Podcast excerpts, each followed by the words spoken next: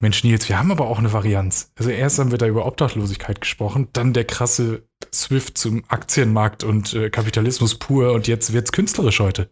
Ja, aber wo du gerade sagst, hast du eigentlich nochmal die, ähm, die Folge, die letzte Folge von Defner und Chapitz, also vom Holger, der letzte Woche bei uns war, mal gehört. Der hat er uns nochmal ganz nett erwähnt. Oh, direkt am Anfang. Schön, Musst du noch mal. Ich glaub, Grüße. Ja, Grüße nochmal zurück. Vielen Dank. Hast du mir gar Holger. nicht geschrieben. Du musst ja, du als. Nee, äh, ich, ja, ich habe den gestern gehört und war so, dann waren wir, glaube ich, so bei Minute acht oder so. Kannst du mal reinhören. Ja, und cool. Äh, ja, hallo an alle vom, vom Defner und Chapitz Podcast. Aber das jetzt hier heute geht's ganz woanders hin. Wieder eine ganz andere genau. Welt. Und es wird aber mindestens genauso lustig, obwohl im Namen eigentlich, zumindest in dem Hauptprodukt, wofür unser Gast äh, äh, bekannt ist, äh, nicht lustig steckt. Aber wir werden gleich erfahren, warum das eigentlich trotzdem alles lustig ist und wie sich das alles entwickelt hat.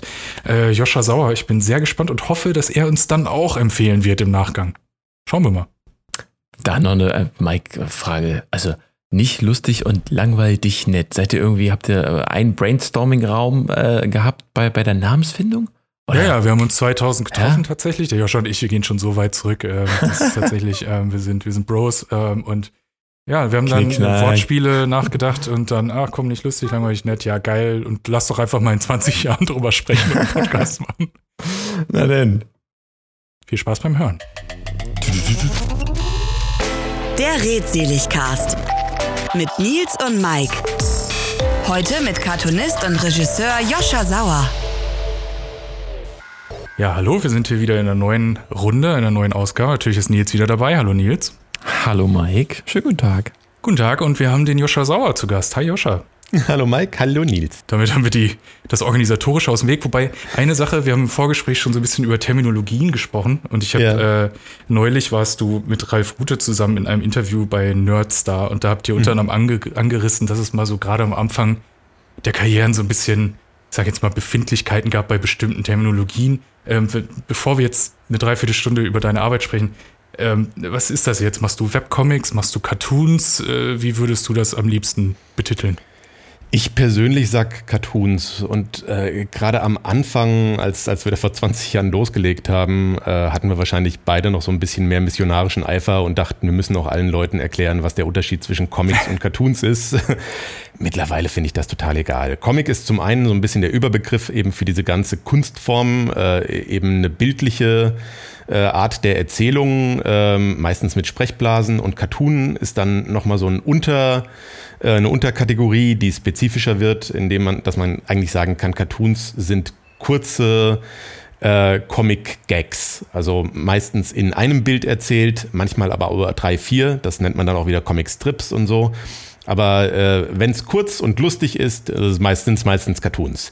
Wenn Leute sagen, ich bin Comiczeichner oder Webcomiczeichner jetzt, weil meine Sachen halt hauptsächlich im Internet veröffentlicht werden, dann ist mir das auch total egal. Also das äh, ist mittlerweile, habe ich das Gefühl, Leute sagen da eh, was sie wollen, solange sie wissen, was ich mache, ist das in Ordnung. Und was sind dann genau noch, weil ich habe hier zum Beispiel zwei Bücher liegen oder zwei Comics oder zwei Graphic Novels? Nee, das ist so ein, so, also okay. also das ist so ein bisschen, zum Beispiel einer habe ich vom, die geht vom Wolf, der äh, Hühnchen großziehen muss und das sind dann auch ja. so kleine, immer kleine Bildchen, die mhm. halt weiß umrandet, also die, die sind so in der Schwebe und haben dann trotzdem, das Buch hat glaube ich so 120 Seiten. Was ist mhm. das dann für eine Bezeichnung? Keine Ahnung. Ich kann es dir nicht sagen. Ich kenne das Buch sogar, von dem Comic. du da redest. Die haben da einen großartigen ah. animierten Film auch draus gemacht. Äh, äh, The Big Bad Fox und äh, heißt das irgendwie genau. so. Also kann ich als Film auch extrem empfehlen und ganz, ganz großartige Animationen und Humor. Ähm, aber da gibt's, ja, das, ähm, das verwischt sich ja auch immer mehr. Also Graphic mhm. Novel, mhm. was da gerade auch von euch angesprochen wurde, ist im Grunde eigentlich ja auch nur so ein Marketing- äh, Begriff gewesen, den man halt irgendwann angefangen hat, bei Verlagen zu verwenden, um Leuten Rechtfertigung zu geben, Comics zu kaufen, ohne sich da hm irgendwie albern zu fühlen, ne? weil dieser Begriff Comic einfach auf, aufgrund der, äh, der phonetischen Verwandtschaft zu Komik äh, wahrscheinlich von vornherein für viele Leute suggeriert, ach, das ist irgendwas Lustiges. Dann hat Comic natürlich auch nach wie vor so ein bisschen dieses Stigmata von, das ist irgendwie Kinderkram und mhm. als da am Anfang äh, plötzlich geschrieben wurde, nee, nee, das ist ja kein Comic, das ist eine Graphic Novel, fand ich das auch herrlich albern. Aber es hat funktioniert. Damit hat man halt die Comics in die Feuilletons gekriegt und äh, das ist aber der ganze Grund. Im Grunde ist eine Graphic Novel einfach nichts als eine lange Comic-Geschichte. Ja, aber das ist interessant, weil gerade ähm, im Serienbereich habe ich das Gefühl, also ich meine, durch Marvel und DC kamen da jetzt eh die letzten Jahre, Jahrzehnte massig an Filmen und so weiter raus, zu Comics da noch, weil die das bekannte Comicfiguren waren. Aber mhm. alles, was tendenziell eher unbekannt ist als Figuren, oder zumindest nicht im Mainstream, ähm, ist jetzt immer äh, die neue Serie auf Basis einer Graphic Novel. Also das ist dann ja, immer ja. so dieses ernstzunehmende Erwachsene. Genau, das ist, äh, das ist eigentlich das, was dahinter steht. Man will, dass das ernst genommen wird und in gewisser Weise kann ich das Bemühen ja auch verstehen, äh, dass man halt nicht irgendwie immer wieder anfangen muss, es ist Comic, aber das ist, es ist schon eher was für Erwachsene und so weiter, dass man nicht da immer wieder halt irgendwie den gleichen äh, Kram runterbeten muss. Mhm. Und Graphic Novel hat sich etabliert und es ist ja wunderbar, wenn das dafür funktioniert, aber im Kern ist es eigentlich genau dieselbe Sache. Es gab auch, bevor irgendjemand Graphic Novel gesagt hat, gab es Graphic Novels und das waren Comics. Aber wo wir beim Thema Ernst nehmen sind, sind wir bei dir eigentlich genau richtig, denn bei dir ist ja alles nicht lustig, ja, ich weiß, aber ähm, dadurch bist du hauptsächlich bekannt ähm, geworden und bist es immer noch zum Glück. Ähm, ja, du hast schon angesprochen, seit 20 Jahren oder über 20 Jahren, ich glaube seit 2000. Mhm, genau. du Webcomics. Kannst du mal ein bisschen was über die Anfänge erzählen? Wo kam die Idee ursprünglich her? Äh, die Idee war eher so ein bisschen aus einer Not geboren und eben aus, äh, aus so einem Bedürfnis, ähm, Dinge zu veröffentlichen und eine Bühne zu haben, ohne an irgendwelchen Gatekeepern vorbei zu müssen. Ähm, ich habe hm. zu dem Zeitpunkt, also das war im Jahr 2000, war ich gerade fertig mit der Schule und meinem Zivildienst und hatte meinen ersten kleinen Job angenommen bei einer Firma, die versucht hat, ein medizinisches Portal im Internet aufzumachen. Damals, äh, damals ging es immer um Portale. Jeder wollte ein Portal machen im Internet. Und äh, ja, äh, diese, diese Grundidee war zwar vielleicht zum damaligen Zeitpunkt ganz clever, aber die Umsetzung hat äh, total gehapert und ich sollte damals medizinische äh, kurze Videos drehen und äh, wollte in die Richtung. Film gehen und dachte, das ist eine gute, gute Schule für mich. Und die komplette Firma ist komplett gegen die Wand gefahren, ähm, lag an verschiedenen Gründen und ich war da innerhalb von drei Monaten auch wieder raus. Ähm, aber was ich da mitgenommen hatte aus der Zeit war, dass es gar nicht so schwierig ist, nicht sich eine eigene Internetseite zu bauen. Und das war gerade mhm. so der Anfang. Das war die Zeit der AOL-CDs, äh, wo sie immer so 50 Freistunden Doch, rausgegeben haben und äh, Flatrate gab es noch nicht und alle hatten ihre 56K-Modems und so. Aber es war spannend, weil, äh, weil da halt was Neues passierte und ohne dass ich wirklich das Bewusstsein hatte, was sich daraus entwickeln würde, fand ich das schön, äh, mich mit diesem neuen Medium zum einen als Konsument zu beschäftigen und zum anderen aber eben auch äh, habe ich gemerkt, wie sehr mich das äh, direkt reizt, da selbst was zu kreieren. Wir haben ja schon mitbekommen, deine Aufnahme läuft übers iPad. Also du bist hier mit uns bei unserem Podcast-Gespräch. Natürlich treffen wir uns hier gerade digital übers iPad verbunden. Zeichnest du deine Comics, deine Webcomics und viele Sachen auch übers iPad? Äh, mittlerweile ja. Mittlerweile ja. Also das äh, hat sich bei mir natürlich auch geändert über die Zeit. Ähm, ich habe lange, lange Zeit noch am Papier gehangen, weil das meine Anfänge waren und äh, einfach das Medium, auf dem ich äh, mich am wohlsten gefühlt habe. Habe aber schon sehr, sehr früh angefangen, ähm, mit, mit Photoshop am Computer Sachen nachzubearbeiten. Das heißt, das war viele, viele Jahre für mich immer so eine, eine Doppeltarbeit. Ich habe erst äh, mhm. meine Sachen auf Papier mit äh, Stiften und dann Aquarellfarbe koloriert dann habe ich das Ding eingescannt und im Computer nachbearbeitet und wusste aber eigentlich schon äh, sehr lange, dass ich äh, das irgendwie ein bisschen optimieren kann, habe mich aber davor gedrückt. Und erst letztes Jahr, würde ich sagen, also ich habe ein paar Versuche zwar vorher unternommen, aber erst letztes Jahr, nachdem ich ja ein paar Jahre auch mit Cartoons pausiert hatte, ähm, habe ich dann den Neustart als Anlass genommen zu sagen, komm, jetzt hole ich mir ein iPad Pro und äh, bevor es wirklich wieder losgeht, versuche ich mir hier so einen Arbeitsrhythmus äh, anzueignen, der mir erlaubt, ähm, komplett am iPad zu arbeiten. Und das ist so ein Traum von mir, der, den ich eigentlich schon vor, vor 10, 15 Jahren hatte, nämlich diese Idee davon, komplett mobil zu sein mit, mit, meinem, mit meiner mhm. Arbeit. Äh, da war die Hardware halt damals einfach nicht so weit und mittlerweile ist das super. Also ich habe das kleine Ding und kann damit eigentlich alles machen, was ich, äh, was ich so in meinem Arbeitsalltag machen muss. Wie ist denn allgemein der äh, Ablauf bei dir? Also so setzt du die um, aber wie ist der Anfang? Also wie kommst du zum Beispiel auf Ideen? Äh, ähm, hast du irgendwie einen Ideenblock, einen Skizzenzettel, wie auch immer? Und wie wird das dann umgesetzt? Ähm, unterschiedlich. Ganz klassisch äh, früher und auch jetzt manchmal noch ist es so, dass ich mich einfach hinsetze und sage, so, jetzt denke ich mir was aus. Ähm, manchmal sind das irgendwie rohe Ideen, die, die noch nicht wirklich konkret sind. Manchmal äh, äh, hat, ist es wirklich so, wie sich die meisten Leute das wahrscheinlich klischeehaft vorstellen, dass man äh, irgendwie morgens im Bett liegt oder auf der Toilette sitzt und plötzlich, ja, plötzlich hat man irgendwie diesen Geistesblitz. Aber das ist halt echt leider die große Ausnahme. Das ist, äh, mhm. in der Realität ist es sehr viel öfter so, dass man sich hinsetzt und einfach versucht, ähm, einen Ansatz zu finden. Und wenn man einen Ansatz hat, versucht man diesen Ansatz zu konkretisieren und äh, irgendwie in ein Bild zu, zu pferchen. Und dann ähm, kriegt das manchmal so was Mathematisches, dass man wirklich über einzelne Wörter nachdenkt, wie ist die Formulierung, sodass die Pointe am besten mhm. äh, im letzten Wort erst erkennbar ist und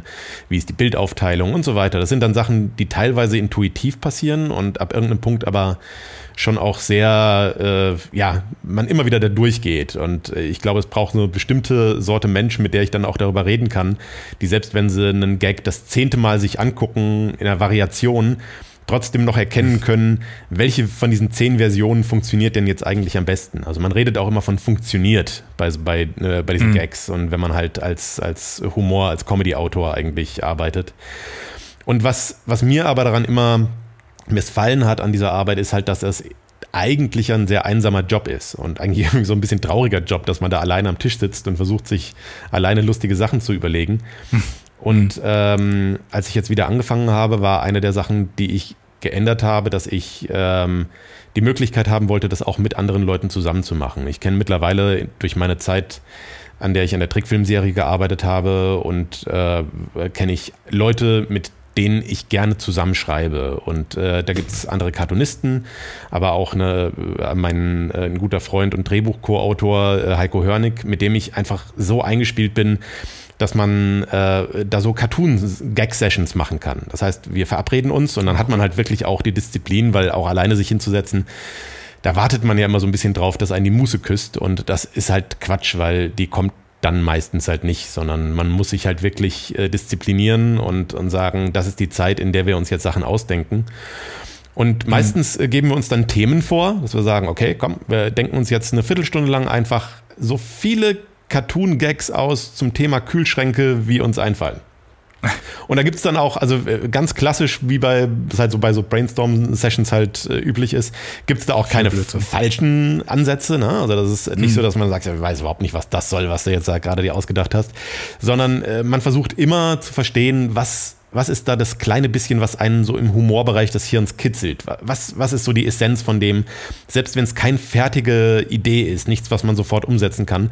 Und dann redet man darüber. Und das ist eine sehr äh, anstrengende Sache, weil es sehr, sehr viel Konzentration erfordert, aber gleichzeitig auch eine sehr äh, ergiebige und ähm, tolle Art, äh, Ideen zu erarbeiten, weil man es eben im Team macht und sich den Ball hin und her schmeißen kann und sich gegenseitig auch so hoch, hochschrauben kann. Und das ist, das ist echt toll. Mhm.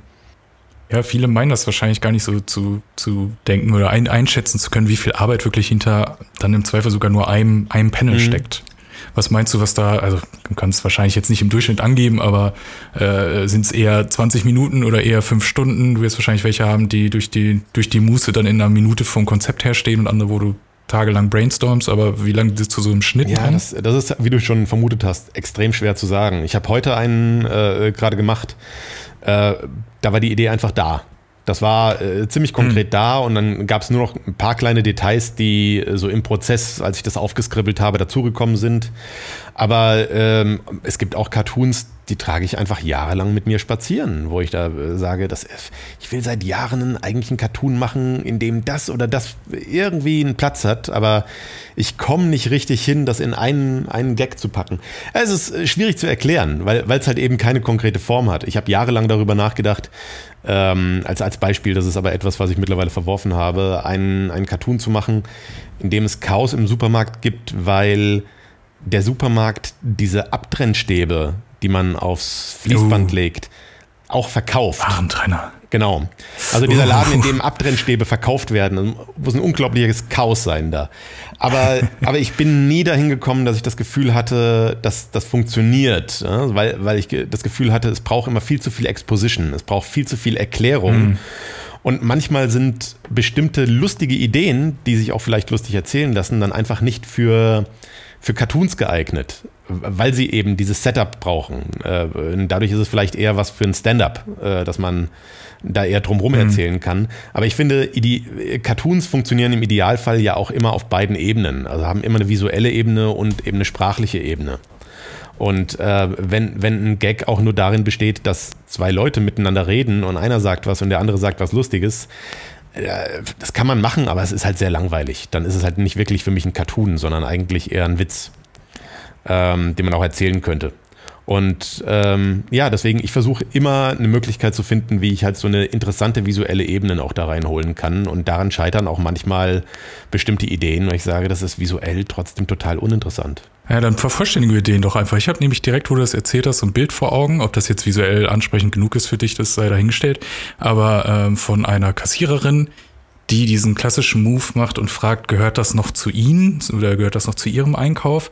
Und der, der da steht, sagt, äh, nee, das ist der echte Warentrenner, der unsere Warentrenner trennt oder irgendwie sowas. Und dann steht oben drüber irgendwo im, im, im Warentrennergeschäft. Ja. Supermarkt. Funktioniert für mich nicht. ja. Man muss auch dabei gewesen sein, man braucht das Visuelle. Du hast ja relativ viele Folgen produziert. Du hast ja auch eine Kickstarter-Kampagne dafür gestartet vor, ja. wann mal lass mich gucken, 21. April 2020 das wurde sie zuletzt 2015. aktualisiert. Das ja, war genau. 2015 war das schon. Ende 2015 glaube ich, haben wir den Kickstarter äh, gehabt und äh, dann ging es halt über die nächsten zwei, drei Jahre haben wir produziert. Genau, aber da geht es jetzt um, um die Bewegtserie, nicht um den eigentlichen Webcomic. Genau. Ja.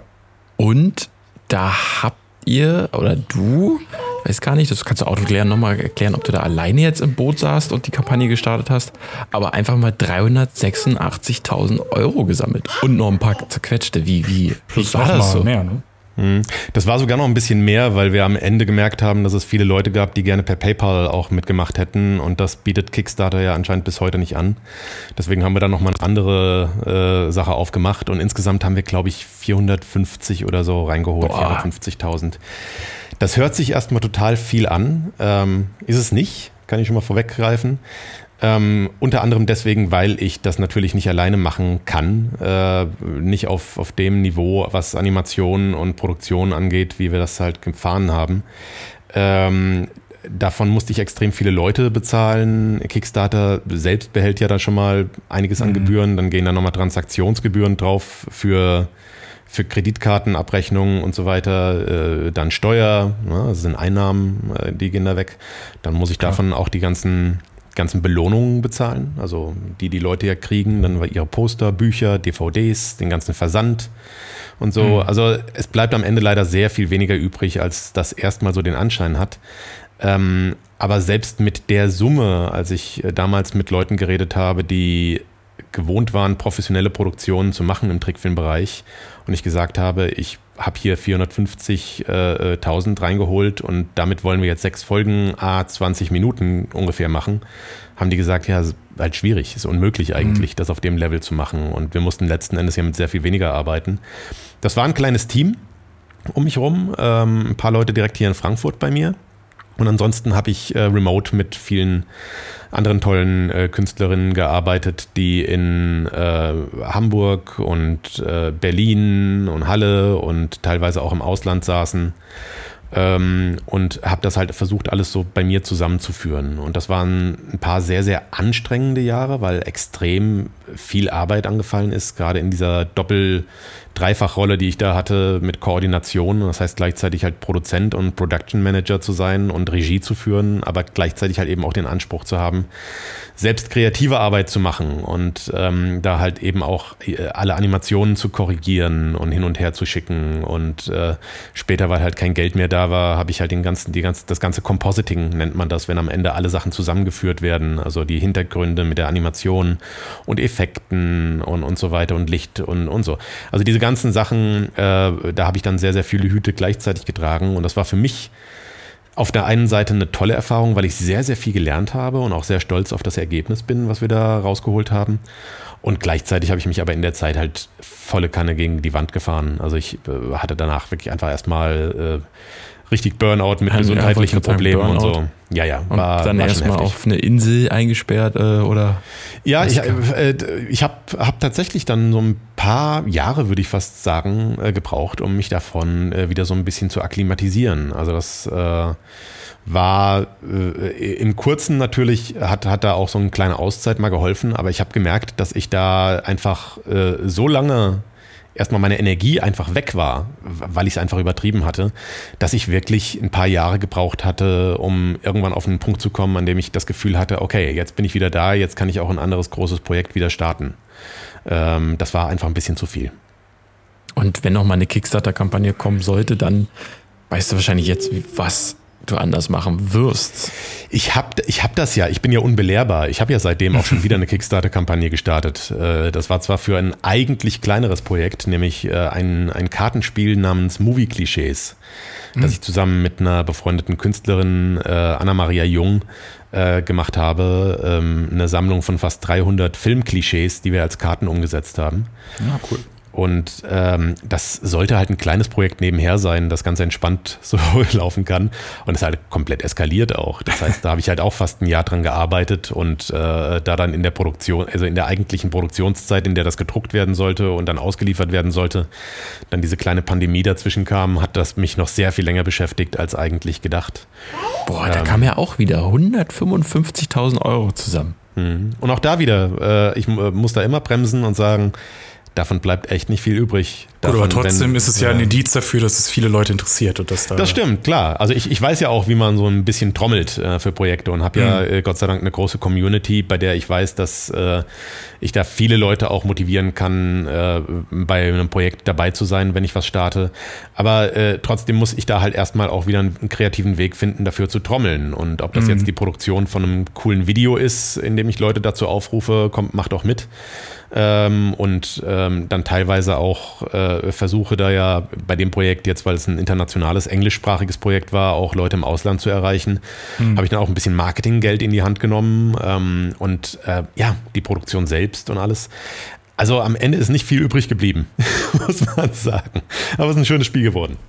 Aber und bei dem. Projekt, oh sorry Mike, bei dem Projekt super interessant, dass du dich ja mit einer anderen ähm, Illustratorin hast du, glaube ich, gesagt, äh, zusammengeschlossen hast und ihr habt dann auch, also dein Stil, den sieht man vielleicht noch so ein bisschen raus, aber mhm. eigentlich habt ihr echt euch so kombiniert. Wie war, wie war das so, wenn zwei das war super. Also ich kannte Anna-Maria Jung ja schon länger vorher und mochte ihren Stil immer sehr gerne und ähm, habe deswegen auch längere Zeit drüber nachgedacht, was könnte ich irgendwann mal mit ihr zusammen machen und äh, hatte gleichzeitig halt eben auch über Jahre schon diese Idee, dass ich dachte, irgendwie dieses Filmklischee-Bingo ist äh, so eine Sache, die ich ja nicht erfunden habe.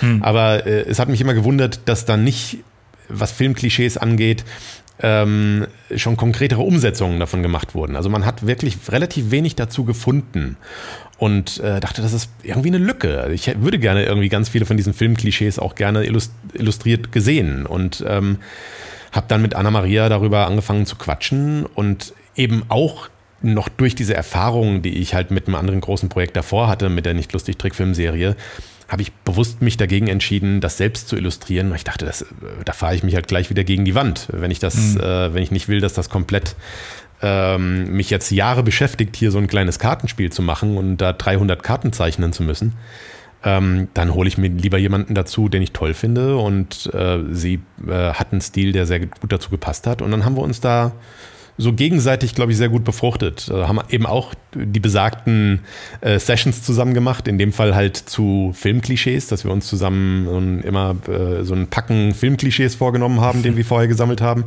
und haben dann einfach jeweils immer so eine halbe Stunde geskribbelt und uns dann darüber ausgetauscht, welche Ilus gut passen würden, wie man den noch lustiger machen kann. Und äh, es ist eine interessante Symbiose geworden, weil natürlich ist das absolut Anna-Marias Stil, aber ich sehe Elemente von mir da drin. Ich sehe die Art, wie Figuren äh, posieren oder wie bestimmte Gags funktionieren. Äh, da sehe ich mich auch schon noch sehr drin. Und deswegen ist es eine tolle Erfahrung für mich gewesen, dass sich das auch transportieren lässt, wenn ich mit jemand anderem arbeite. Aber das finde ich cool, dass da so ein Ko Kollaborationsgeist herrscht, äh, weil ich finde, das ist allgemein, das ist ja ähm, analogiemäßig auf alle möglichen anderen Bereiche auf der Welt äh, ähm, auch rüber zu transferieren, weil bei uns zum Beispiel in der Blogger-Szene ist es auch so, dass man oder bei YouTubern und so, dass ich es immer viel lieber sehe, wenn Leute einsehen, man kann mit anderen, die vermeintliche Konkurrenz sind, ja auch was zusammen schaffen und dadurch sich gegenseitig so ein bisschen pushen, sei es inhaltlich, mhm. sei es kreativ, äh, ein bisschen Anreize schaffen, ähm, anstatt immer dieses Denken, ah nee, ich will dem anderen ja nichts Gutes, wenn ich den einmal irgendwie retweete, dann, dann gehen ja alle Leute von mir zu dem anderen. Ja, das, das ist totaler Quatsch. Also äh, diese Idee davon, dass da irgendwie ein begrenzter Kuchen ist und man muss irgendwie gucken, dass man sein Stückchen da irgendwie nur für sich behält, äh, das ist ja eine Illusion. Und in den mhm. meisten Fällen ist es natürlich äh, zum einen kreativ sehr, sehr befruchtend, wenn man da äh, miteinander anders arbeitet und äh, zum anderen oftmals halt sogar auch kommerziell, weil, weil man natürlich äh, ganz andere Gruppen von Menschen nochmal erreichen kann. Hm. Ähm, wenn man nicht jetzt irgendwie selbst noch sehr unsicher ist darin, also ich kann verstehen, wenn man am Anfang vielleicht so ein bisschen Scheu davor hat, wenn man selbst noch nicht so richtig weiß, was ist eigentlich mein Stil und so ein bisschen Angst mhm. davor hat, dass man vielleicht überrollt wird in, in so einer Kollaboration oder, äh, oder so. Das kann ich schon nachvollziehen, ähm, wenn man dann vielleicht so ein bisschen auch erstmal für sich da werkeln will. Aber wann immer ich mit anderen Künstlerinnen äh, rede und äh, oder allgemein Kreativen, ähm, ist es immer so, dass ich sage, dass eines der wichtigsten Dinge, die ich Ihnen als Tipp mit auf den Weg geben kann, ist halt zu lernen, mit anderen Leuten zu kommunizieren. Mhm. Weil ich sehe das als das große Defizit, das teilweise extrem talentierte Leute haben, dass sie vielleicht tolle Sachen machen, aber es manchmal trotzdem schwierig ist, mit diesen Leuten zu arbeiten, weil es halt so kompliziert ist, mit denen zu kommunizieren. Mhm. Und die Leute, mit denen ich die angenehmsten Erfahrungen hatte in der Zusammenarbeit, waren immer auch die Leute, bei denen die Kommunikation besonders gut funktioniert hat. Und das kann man nicht einfach. Ich glaube, ich war auch ne, irgendwann mal nicht sonderlich gut in der Lage darin. das muss man auch lernen. Zu, genau, also äh, das, das ist absolut ein Lernprozess und das ist etwas, in, bei dem ich äh, in den letzten zehn Jahren sowas von aufholen musste, weil ich halt lange, äh, wie schon erzählt, alleine zu Hause saß und mir Zeug überlegt habe und entsprechend nicht wirklich gut darin war, äh, mit anderen Leuten über kreative Arbeit äh, zu kommunizieren und da mhm. wirklich zusammen äh, nach, nach vorne zu gehen. Ähm, aber das ist, finde ich, eine der wichtigsten Dinge, um irgendwann noch wachsen zu können. Total. Jetzt schau dich an, du bist in einem Podcast und redest Jetzt schaut mich an. hier, in Badehose zu Hause bei mir. ja, 33 Grad, also zumindest hier in Berlin, das ist schlimm. Aber ähm, wie, wie kann man sich das vorstellen? Habt ihr eine WhatsApp-Gruppe, wo zum Beispiel, keine Ahnung, Ralf Rute, der, der dürfte den meisten auch noch so bekannt sein, dann irgendwie schreibt, oh Mann, du hattest heute in deinem neuen Cartoon ein Thema, was ich eigentlich auch nächste Woche machen wollte. Mist, da warst du schneller. Ähm, also nicht, nicht so, dass man eine komplette WhatsApp-Gruppe hätte. Wir haben alle natürlich Kontakt miteinander. Also es, äh, da gibt es schon so die Netzwerke. Mhm. Aber äh, in den meisten Fällen hat man irgendwie so ein paar Leute, denen man seine Sachen zeigt. Und ganz selten ist es mittlerweile mal, dass man halt vielleicht auch mal fragt, sag mal, ich habe hier diese Idee Hast du auch was in der Richtung mal gemacht oder so? Also es läuft eher auf die, äh, okay. auf die Schiene. Ähm, und manchmal äh, gibt es natürlich Gags, bei denen ich ganz gerne auch einen Rat hätte. Also bei denen ich äh, mhm. einfach nicht sicher bin, versteht man das? Äh, es wird da transportiert, was, was ich mir eigentlich vorstelle. Ansonsten, äh, gerade mit Ralf, dadurch, dass wir ja so ungefähr zum gleichen Zeitpunkt gestartet sind, damals in den 2000ern, ähm, haben wir ein paar Jahre extrem viel Austausch gehabt. Und dann mhm. haben wir uns irgendwann ähm, beruflich so ein bisschen in verschiedene Richtungen erstmal bewegt, weil er hat mit seinen Live-Shows dann da losgelegt und, und ich habe mich da irgendwie dann schon mit meiner Trickfilmserie mehr beschäftigt. Und dann gibt es aber immer wieder Momente, in denen man halt sich zusammenfindet. Aber Ralf fühlt sich wirklich für mich am ehesten so an wie ein Bruder, den man halt vielleicht nicht andauernd mittlerweile sieht. Aber der ist so lang in meinem Leben, dass es eigentlich, äh, ja, man macht immer da weiter, wo man aufgehört hat, selbst wenn man sich mal ein halbes Jahr nicht spricht. Ich finde dein, dein Stil, Joscha, der hat er Tiefbruch. Der, ja, total. Klar, ich gehe jetzt voll, voll in die Barrikaden. Also jeder sollte auf jeden Fall erstmal, bevor, bevor er sich die Frage anhört, ähm, mal nicht lustig googeln und die Bildersuche starten, weil dieser Stil kommt mir bekannt vor schon seit, boah, auch also so lange eigentlich, wie du das selber sagst, machst, weil irgendwie ähm, war das ich, ich weiß nicht, ob das mal, warst du mal in Schulbüchern oder so? Also irgendwie denke ich, ich habe dich in meiner Oberschulzeit auch im Unterricht da mal deine. Ähm, aber deine Oberschulzeit war nach 2000, oh oder? Ja, ähm, schon, aber war die da irgendwo, warst du da mal präsent? Hast du irgendwelche Kooperationen mit, mit dem Bildungsministerium gehabt? Oder nee, auf wo, dem Level warum? war das nicht, aber es gibt immer wieder, also über 20 Jahre, die ich den Quatsch ja jetzt schon mache, gibt es natürlich Anfragen aus den verschiedensten Bereichen und da sind auch immer wieder Schulbücher dabei gewesen. Also es ist nicht unwahrscheinlich, wahrscheinlich, auch wenn ich dir jetzt nicht sagen könnte, äh, ja klar, in dem Werk, wenn du da Mathe, äh, Grundkurs Lektion 2, wenn du das grüne Buch hattest, dann, ich, ich habe keine Ahnung, wo die Sachen überall okay, mittlerweile da aufgetaucht sind. Da habe ich das Dreieck sind. gemalt. Ja. Nee, ich habe keine Ahnung, wo, wo mein Kram überall mittlerweile drin ist. Das verliert man irgendwann auch so ein bisschen aus den, aus den Augen, dass man da mhm. keinen Überblick mehr hat. Ähm, also es ist nicht unwahrscheinlich, dass ich irgendwo vielleicht auch mal einen Cartoon in einem Schulbuch hatte, aber es war nie so, dass ich da eine größere Kollaboration am Laufen hatte mit irgendwelchen Schulbuchverlagen äh, oder sogar mit dem Bildungsministerium. Das nicht. Aber wie ist denn das? Ich meine, du hast schon gesagt, äh, du hast jetzt bei solchen, das sind ja jetzt noch Sonderprojekte, sage ich jetzt mal, oder kleinere Auftragsarbeiten. Aber ich meine, du hast selbst schon über 1300 Comics gemacht mit zwischendurch auch noch fünf Jahren Pause. Ähm, hast du die noch alle auf dem Schirm? Also wenn du jetzt sagst, ich mache was über Kühlschränke mal wieder, ähm, mhm. da weiß ich noch, oh, da hatte ich schon mal den Gag, da hatte ich die fünf anderen. Hast du bei dir eine Excel-Tabelle, wo alles irgendwie mit Schlagworten hinterlegt ist oder wie läuft das ab? Also es sind sogar einiges an, äh, mehr an Cartoons, weil nicht alle online stehen und ich viele mhm. Cartoons auch exklusiv eine Zeit lang noch für Bücher und so gemacht habe. Okay. Äh, ich weiß aber ehrlich gesagt selbst nicht genau, wie viele das sind. Ähm, ich, ich denke eigentlich, dass ich die meisten im Kopf habe. Aber ich habe gemerkt, gerade durch diese fünf Jahre Cartoon-Pause habe ich da echt eine Menge vergessen. Ähm, es ist noch nicht passiert, dass ich einen Cartoon doppelt gezeichnet hätte, aber ich habe ich hab tatsächlich äh, irgendwann vor ein paar Monaten mal meine Bücher durchstöbert und habe gemerkt, boah, die habe ich einfach komplett vergessen. Also es sind einfach, die sind weg gewesen. Ich kann mich auch nicht daran erinnern, dass ich die gezeichnet habe. Es ist wirklich, als würde ich Cartoons von jemand anderem angucken. Das passiert schon mittlerweile auch, ja. Auch eine gute Art des Tests, ob, der, ob die Punchline noch funktioniert. Ja, im Grunde schon, muss ich sagen. Und teilweise waren da echt gute Sachen dabei. ich sag dir, dieser Sauer, der wird was. Du hast ja, wir haben es jetzt schon ein paar Mal gehört, auch eine Serie produziert natürlich mit, dein, äh, mit deinem Stil, mit deinen Comics. Mhm. Kann man die jetzt irgendwo streamen? Weil ich sehe nur, man kann sie kaufen oder man unter, oder supportet dich bei Steady. Bist du irgendwo auf ja, auf einem Stream, also Amazon Prime oder Amazon Video war noch? Warte mal, wo waren das? Du meinst, äh, du meinst, ob ich, ob du das kostenlos äh, genau, irgendwo streamen also kannst. das ist das, Abonnement. was du meinst. Ja. Genau. Äh, nee, das geht momentan zumindest noch nicht. Ich weiß nicht, ob sich das irgendwann ändern wird. Es war damals einfach auch so ein bisschen eine teilweise bewusste Entscheidung, äh, weil äh, es war am Anfang, muss ich ein bisschen ausholen, war es eigentlich jahrelang so, dass ich mir gewünscht hätte, sehr klassisch eine Trickfilmserie zu produzieren. Und mit klassisch meine ich eine klassische Finanzierung. Das bedeutet, irgendjemand sagt, äh, boah, nicht lustig, das gibt es ja schon so lange und das ist ja extrem erfolgreich. Du, ich sehe, du hast hier ein paar Millionen Bücher verkauft. Da wäre es doch eigentlich nicht so weit hergeholt, dass das auch als Trickfilmserie in Deutschland erfolgreich sein könnte sollte man meinen. Ich habe das auch versucht, über ein paar Jahre äh, irgendjemanden zu verkaufen, äh, das Konzept, und äh, bin da auch äh, selbst in Vorleistungen schon gegangen und habe mit meinem eigenen Geld äh, Sachen produziert, die auch gut ankamen, äh, die kurzen Sachen, die ich im Internet dann da eingestellt habe.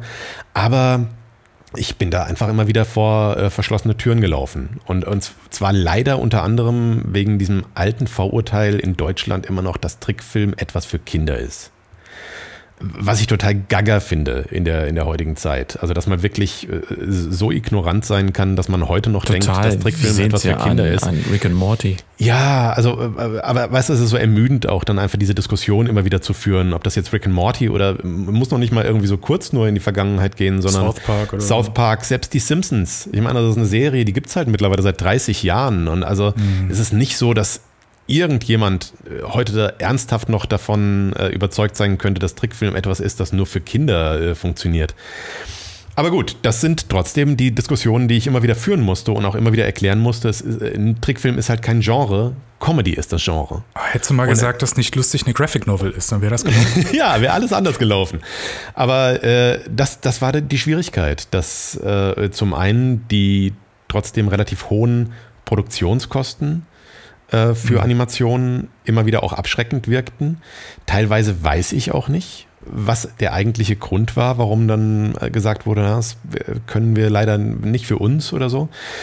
Äh, ich, ich glaube, es gab einfach, es gibt keine Referenz in Deutschland. Ich glaube, dass da einfach mhm. in der Zeit, in der ich das probiert habe, Leute einfach tierisch Angst hatten davor, was Neues auszuprobieren. Und äh, da muss man ja leider sagen, dass gerade deutsche Fernsehsender, und das waren zu dem Zeitpunkt halt vor allem noch Fernsehsender, ähm, in Deutschland jetzt auch nicht klassisch dafür bekannt sind, dass sie sonderlich große Risiken eingehen oder da sonderlich viel Innovationsgeist an den Tag legen. Nee. Und äh, ja, fand das alles immer sehr ernüchternd und frustrierend, diese Versuche, die ich da hatte über die, über die Jahre und habe dann irgendwann bin ich an den Punkt gekommen, an dem ich gesagt habe, weißt du was, bevor ich hier jetzt noch ewig rumsitze, machen wir das jetzt einfach selbst. Ich habe ich hab eine Community, ich glaube daran, dass wir das hinkriegen und wie das dann gelaufen ist, habe ich ja vorhin erzählt. Ähm, wir haben dann insgesamt sechs Folgen produziert bekommen. Äh, das sind insgesamt anderthalb Stunden Trickfilm.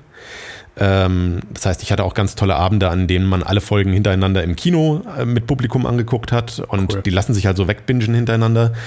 Aber als sie dann fertig waren, ähm, habe ich halt wieder gemerkt, dass es schwierig ist, weil natürlich sechs Folgen sind für keinen Fernsehsender interessant. Was, hm. was sollen wir damit machen? Damit können wir, wir können ja nicht irgendwie und auch in einem Format, wo man sagt, wir haben halt keine Viertelstunden-Slots, wo wir irgendwie Zeug reinhauen können, sondern das muss alles dann irgendwie genau so und so lang sein. Dann habe ich gemerkt, das ist mir alles zu altbacken, das ist mir zu hm. doof. Ähm, und äh, da habe ich dann auch meinen Stolz, dass, dass ich dann nicht irgendwie dafür argumentieren muss oder mich verbiegen muss äh, sondern habe dann gesagt, ja gut, dann ist das ein Fanprodukt. Dann ist es, das, was wir gemacht haben, ist echt eine schöne Trickfilmserie geworden.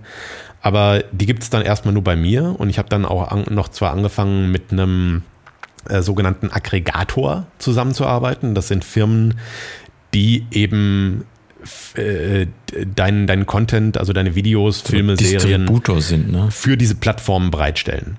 Weil mhm. ich als, als kleiner Pups-Comiczeichner, Produzent, Regisseur, was auch immer, kann, kann gar nicht meine Sachen auf iTunes packen oder äh, mittlerweile Apple oder kriegt die gar nicht zu Netflix oder so, weil die reden gar nicht mit mir. Mhm.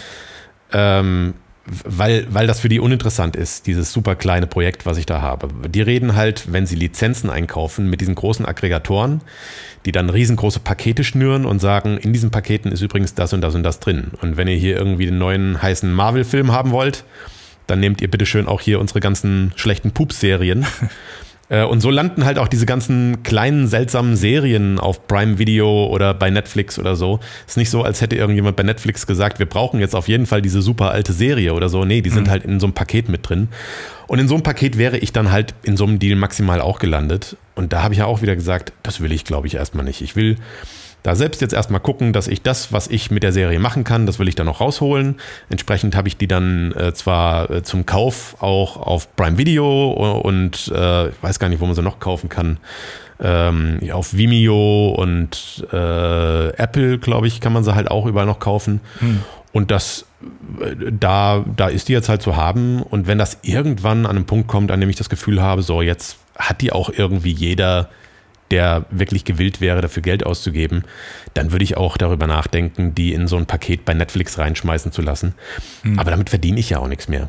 Weißt du, das ist, ich habe da so viel eigenes Geld auch nochmal reingesteckt und es, es kratzt auch dann immer so ein bisschen an meinem Gerechtigkeitssinn, wenn ich das Gefühl mhm. habe, ich habe hier selbst, äh, und das sind keine kleinen Beträge, weißt du, ich habe selbst da irgendwie Tausende von Euro in dieses Projekt gesteckt und ich habe mhm. da keinen Cent mit verdient. Und jetzt soll ich da quasi Netflix dann auch irgendwie schenken, dass die da irgendwie den Krempel da ausstrahlen. Ich, äh, ich, äh, ja, da, da sehe ich dann eher die Zukunft, äh, wenn ich dann irgendwann ein anderes Trickfilmprojekt auf die Beine stelle. Vielleicht äh, hat dann da irgendjemand Interesse dran und das kriegt man dann anders produziert. Aber das Ding ist wirklich ein Projekt, das ich zusammen mit den Fans für die Fans gemacht habe und so wird das jetzt momentan auch behandelt. Aber Chapeau, das durchgezogen zu haben. Also vor allen Dingen in der, in der Breite und in der Länge. Also ich meine, knapp fünf Jahre ist ja jetzt auch nicht so, oh, ich mache mal drei Monate was anderes. Das ist ja dann schon das. Ja, das ist echt ein Lebensabschnitt. Ja. Also das ist, äh, ist eine Epoche gewesen für mich, absolut, ja. Und entsprechend ist es natürlich aber auch äh, sehr frustrierend gewesen danach, muss ich sagen. Mhm dass man halt so viel Zeit und Energie da reinsteckt, wie ich sonst vorher nie irgendwas reingesteckt habe. Ich hatte anstrengende Projekte in meinem Leben. Ich habe auch an den Büchern immer sehr, sehr hart gearbeitet, um das Schönste rauszuholen, was geht.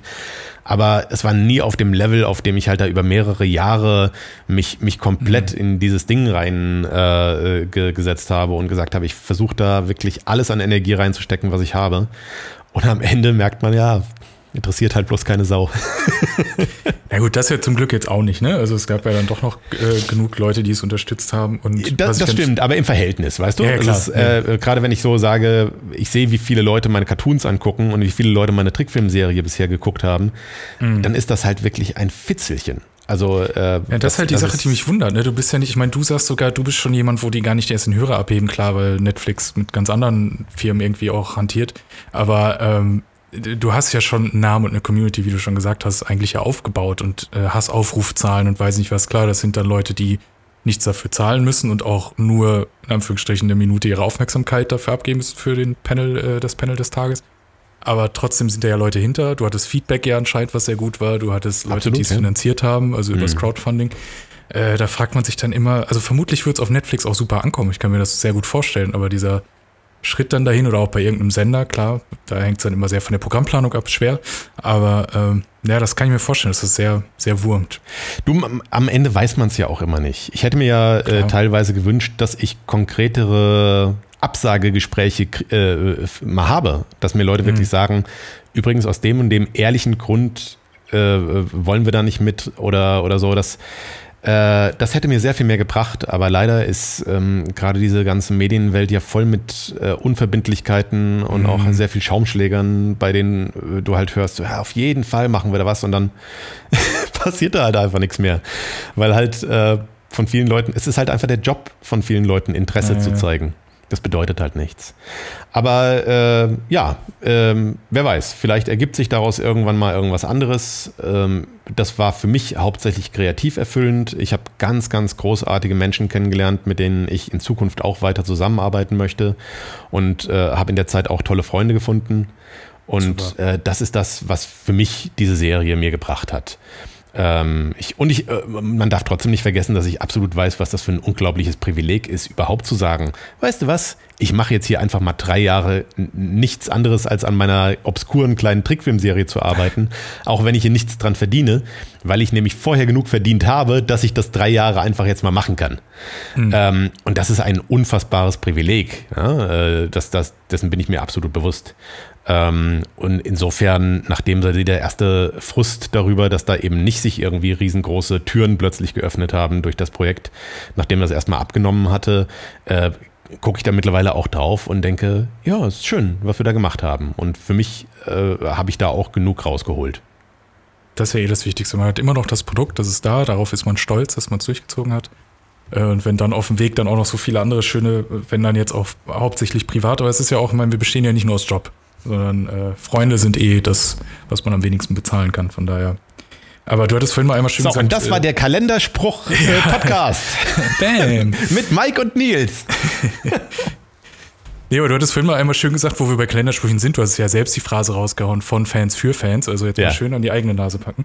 Ähm, aber wir hatten Steady auch mal einmal kurz, ich glaube, Nils hat es einmal genannt. Das ist ja. ja. jetzt quasi die Variante, die du seit, glaube knapp über einem Jahr laufen hast, ähm, wo man dich quasi, ich sage jetzt mal, projektunabhängig finanzieren oder unterstützen kann.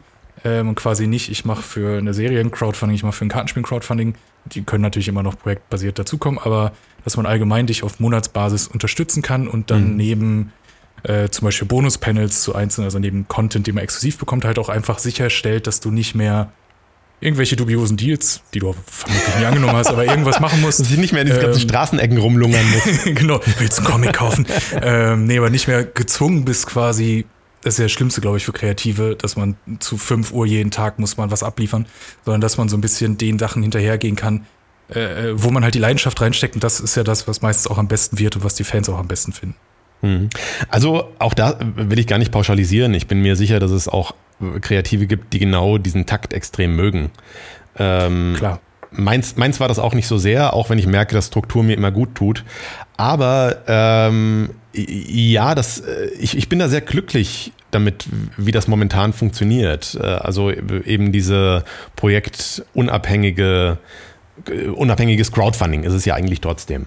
Hm. Und da musste ich aber auch erstmal hinkommen. Also zum einen äh, durch diese vergangenen zehn Jahre, in denen ich auch drei Crowdfundings gemacht habe und äh, dadurch halt gelernt habe, dass Leute das auch nicht als Betteln wahrnehmen, weil sie kriegen ja einen Gegenwert. Und da hm. aber auch über, überhaupt erstmal hinzukommen, zu sagen, ja, das ist jetzt halt nicht irgendwie immer wieder ein größeres Projekt, wo man sich so immer von Projekt zu Projekt hangelt, sondern ich tue ja ohnehin schon etwas.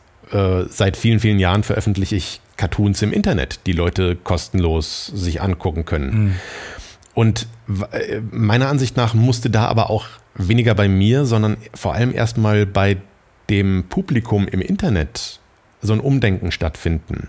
Total. Äh, und das finde ich sehr angenehm, dass gerade, äh, ich habe das Gefühl, dass das Internet gerade in einer großen Umbruchphase nochmal ist, nämlich weg von dieser Idee, dass alles im Internet halt einfach kostenlos sein muss, weil alleine, dass ich es angucke, hat ja irgendwie auf irgendeine magische Weise schon einen Wert.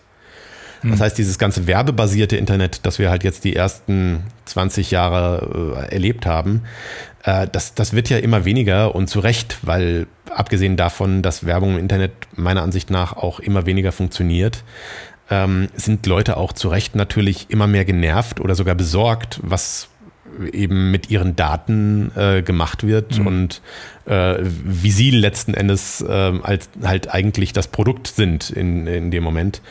Und, und daraus ergibt sich halt auch, dass Leute mehr gewillt sind, für Content zu bezahlen und zu sagen, äh, das ist etwas, das ich mag und äh, ich weiß das zu schätzen. Entsprechend gebe ich auch was dafür zurück und äh, damit funktioniert das für mich gerade sehr, sehr gut. Äh, ist hier aber auch so ein bisschen der rote Faden, dass ich es zwar toll finde, wenn man äh, auch Firmen findet, mit denen man gut zusammenarbeiten kann, aber ich finde auch gut, dass das nicht mehr nötig ist. Ich finde halt eben genau diese Idee davon, dass man den sehr direkten Draht zu den Leuten hat, die meine Sachen am Ende konsumieren, ähm, das finde ich toll. Und dass es halt nicht irgendeine andere Plattform gibt oder mhm. so. Das ist ja auch meine große Schwierigkeit mit Social Media, äh, dass ich am Anfang ganz toll fand, wie die meisten wahrscheinlich, und mittlerweile eher so ein ja, notwendiges Übel äh, finde.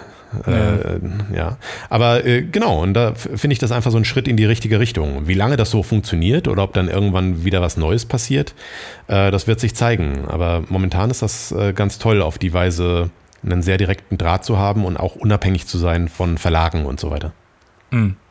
Jetzt bist du eigentlich noch da. Ich bin noch da. Ich hatte hier gerade ordentlich Trouble mit den Kleiden. Ich habe aber auch gesehen, nebenbei habe ich dann noch ein bisschen recherchiert und geguckt. Du hast ja auch ähm, ordentlich fleißig während Corona gestreamt und einfach live ja. gezeichnet. Wie war das so? Äh, interessant. Also es ist auch interessant, dass du das gerade ansprichst, weil ich hab, äh, bin gerade dabei, da ähm, mit wieder loszulegen und ja, cool. da aber eine Weiterentwicklung äh, zu machen, weil diese paar Streams, die ich letztes Jahr ähm, gemacht habe, das war für mich ja auch so ein bisschen Experiment, dass ich zum einen erstmal ausprobieren wollte, wie fühle ich mich damit, äh, zum anderen aber auch, wie kommt das an und wie kann ich eben die Steady-Unterstützer damit einbinden, um dann nochmal einen zusätzlichen Anreiz zu bieten, äh, zu sagen, ja, okay, wenn ich das und das im Livestream machen kann, dann äh, unterstütze ich da jetzt auch mal zusätzlich noch. Ähm, was sich beim, für mich so ein bisschen rausgestellt hat, war, dass diese Idee, ich zeichne live einen kompletten Cartoon, einfach sehr langwierig ist. Also es, mhm. Äh, es, ist zwar schön, dass Leute das vielleicht auch mal mitkriegen, wie lange ich an so einem Ding sitze und dass das halt einfach echt viel Arbeit ist, aber ich will ja hier keine erzieherische Arbeit leisten, sondern ich will ja, dass Leute unterhalten sind. Und dafür fand ich die Art, wie ich das gemacht habe, nicht geeignet. Und ähm, ja, und habe jetzt ein neues Konzept da drumherum entwickelt und werde äh, demnächst anfangen, äh, zwar wieder live zu zeichnen, aber das wird sehr viel kürzer passieren und ich werde halt vor allem für Leute zeichnen. Das heißt, es wird die Möglichkeit für Steady-Unterstützerinnen geben, ähm, ein, ein Wunschmotiv zu hinterlegen bei sich, also irgendwie ein paar Stichworte mir zu geben, ähnlich wie ich das bei Signierstunden auch mache. Das heißt, Leute kommen dann zu mir und äh, sagen mir, sag mal, kannst du mir irgendwas zum Thema Feuerwehr zeichnen oder irgendwas zum Thema Australien oder irgendwas mit einem, äh, mit einem äh, Krokodil. Und dann versuche ich da halt innerhalb von ein paar Sekunden mir was auszudenken was zu zeichnen. Und äh, gerade während der Pandemie hat mir halt auch das gefehlt, dass ich nicht raus mhm. konnte und nichts für Fans in äh, Buchläden oder auf Messen zeichnen konnte. Und habe darüber nachgedacht, dass es echt schade ist, dass, das, äh, dass es da kein virtuelles Pendant gibt. Und ähm, das ist das, was ich jetzt zukünftig probieren werde, dass Leute dann, äh, wenn sie die Möglichkeit haben, mir da was hinterlegen können und dann wird äh, einmal die Woche oder alle paar Wochen ausgelost und dann äh, zeichne ich da einfach ein bisschen was auf Papier auch wieder. Und äh, das kriegen die Leute dann zugeschickt. Und das heißt, äh, man hat jedes Mal, wenn ich einen Livestream habe, die Möglichkeit, dann ein Original von mir zu kriegen nach, äh, nach Wunsch. Da verlinken wir auch in unserem Beitrag auf redseligcast.de schön äh, alle möglichen Kanäle von dir noch. Ähm, was mich noch interessieren würde, also wir haben noch so viele Sachen auf dem Zettel, ich fürchte, das kriegen wir gar nicht mehr alles unter. Aber nach dem ähm, Neustart, den du gemacht hast, ähm, ja. seitdem sind deine äh, Cartoons gar nicht mehr, also sie sind schon noch erreichbar über nichtlustig.de, aber es leitet um auf joscha.com. Wie mhm. kam es dazu und was waren die Beweggründe?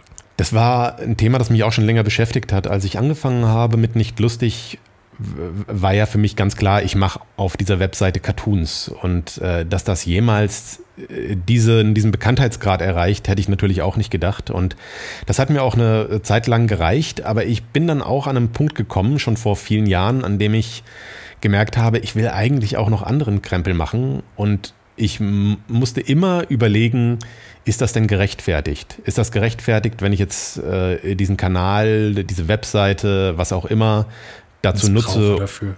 Ja, genau, halt irgendwie immer äh, mich gefragt habe, wenn ich was hatte, was mir am Herzen lag, was hat das eigentlich dann mit nicht lustig zu tun? Und ähm, habe dann äh, ab irgendeinem Punkt beschlossen, wenn ich wieder damit loslege, dann will ich diese Freiheit haben. Ich will nicht, dass irgendjemand sagen kann, äh, ich habe aber hier will nur Cartoons, mach mal, mach mal hier einen lustigen Affen für mich. Hm. Ähm, sondern ich wollte die Freiheit haben zu sagen, ich mache auch Cartoons, aber wenn ich irgendwann Bock habe, was anderes zu machen, wenn ich mich weiterentwickeln will, und das geht vielleicht in Richtungen, die auch nichts mit Cartoons oder vielleicht noch nicht mal was mit Humor zu tun hat, dann möchte ich dafür eine Basis haben. Und das war der Grund, warum ich dann gesagt habe, dann mache ich das unter meinem Namen. Mhm. Weil äh, dann kann mir hier niemand äh, vorwerfen, dass, äh, hör mal, unter Joscha würde ich aber was anderes erwarten. dann, äh, das bin halt dann einfach ich. Und das ist für mich jetzt so der, der Überbegriff dafür, dass ich die Möglichkeit hier habe, andere Projekte auch darunter dann zu starten. Sehr gut. Eine, eine Domain, ich weiß jetzt gar nicht, gibt es eigentlich Joscha.de? Gibt es wahrscheinlich schon, hat sich irgendein anderer? Das hat jemand anderes, da hatte ich auch vor Ewigkeiten äh, schon. Ich glaube, das ist irgendjemand, der äh, Mountainbike-Spezialist äh, ist oder sowas. Construction, Joscha Forstreuter. Ja, ja, ja, genau, aber der, der hatte, das war ganz interessant, weil der hatte diese Domain auch sehr, sehr, sehr früh schon, also ich würde mal sagen, auch im Jahr 2001 oder so. Als, oh, okay. als ich damals meine Domains äh, eingesammelt habe, es muss im Jahr 2000 schon gewesen sein, weil ansonsten hätte ich definitiv joscha.de auch mhm. mir mit reserviert.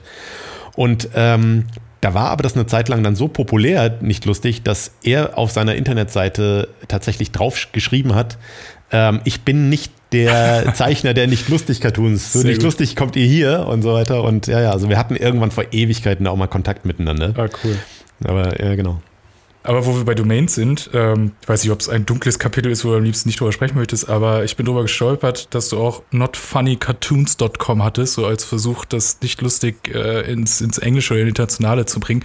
Äh, ist, ist dieses nicht lustige, dieser, ich sage jetzt mal, ohne despektierlich sein zu wollen, Anti-Humor vom, vom Grundsatz, äh, ist der sowas typisch Deutsches, weil wir keinen Humor können und international funktioniert es einfach nicht? Nee, das glaube ich gar nicht. Ähm, ich habe sogar die Domain notfunny.com, äh, habe ich sogar noch, ah. was, was, echt cool ist. Aber ähm, nee, ich glaube, äh, dass, also erstmal zwei, zwei Sachen. Ich glaube gar nicht, dass das Anti-Humor ist, was ich da mache.